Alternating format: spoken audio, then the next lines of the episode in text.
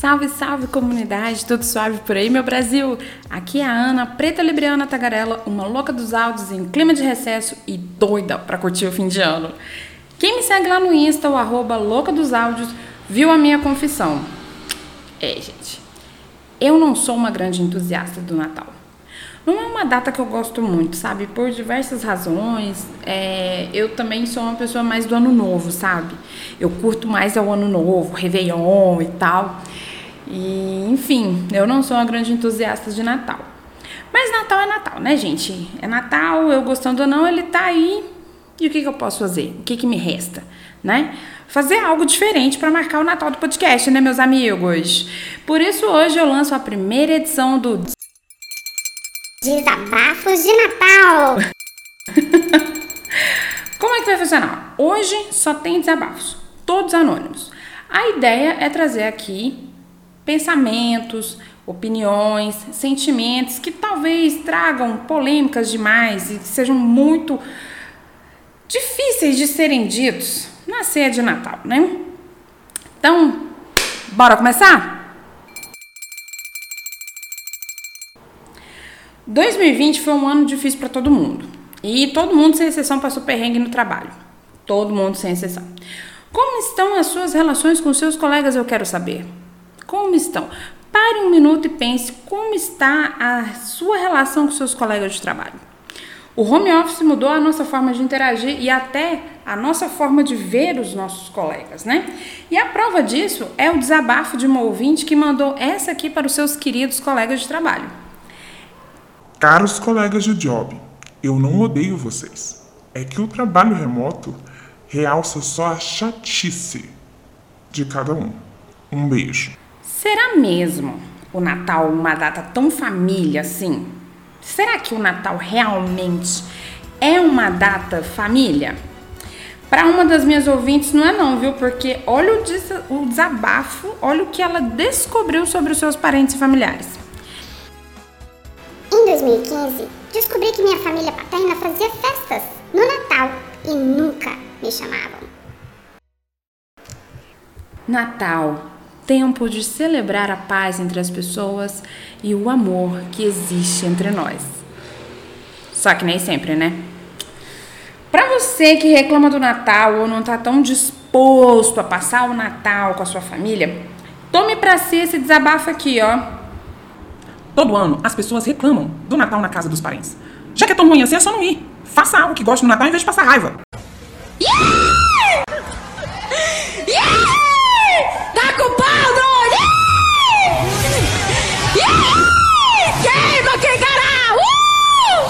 Agora, tem um desabafo aqui que eu sou contra. Porque eu sou 100% a favor de mandar uva passa em tudo, de socar uva passa em tudo. E aí eu me deparo com o seguinte desabafo, gente. Uva passa no arroz não.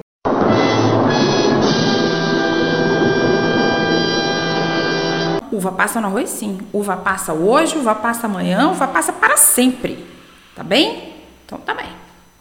Uva passa, gente, não, não é coisa só para o Natal, não, é para todos os dias do ano, porque é, é, é perfeito, é perfeito. Apenas assim um, um, um alimento perfeito.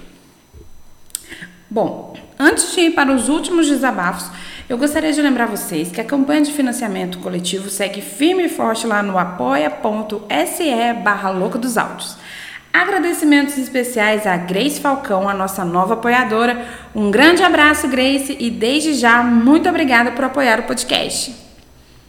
Bom, se tem uma coisa que a gente sentiu ao longo de 2020 foi medo e desespero. Uns mais, outros menos. Mas todo mundo teve aflição diante de alguma situação, especialmente na hora de ter que sair de casa. Um ouvinte se encontra nessa situação e mandou Tô indo para Belém, na base do desespero. Deus proverá, Deus proverá. Olho para o alto, então vem um socorro.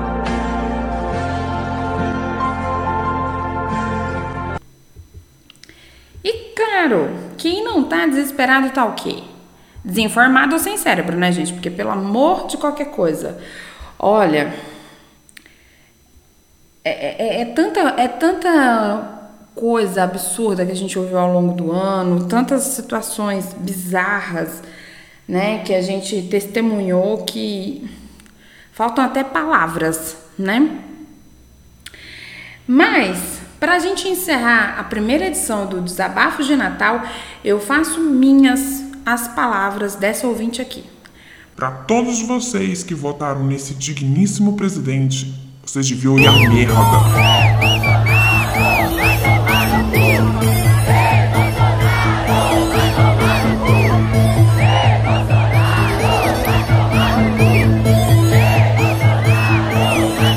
Depois de tantos sentimentos e ideias colocados para fora, eu espero que vocês comecem 2021 com mais leveza, amor e alegria.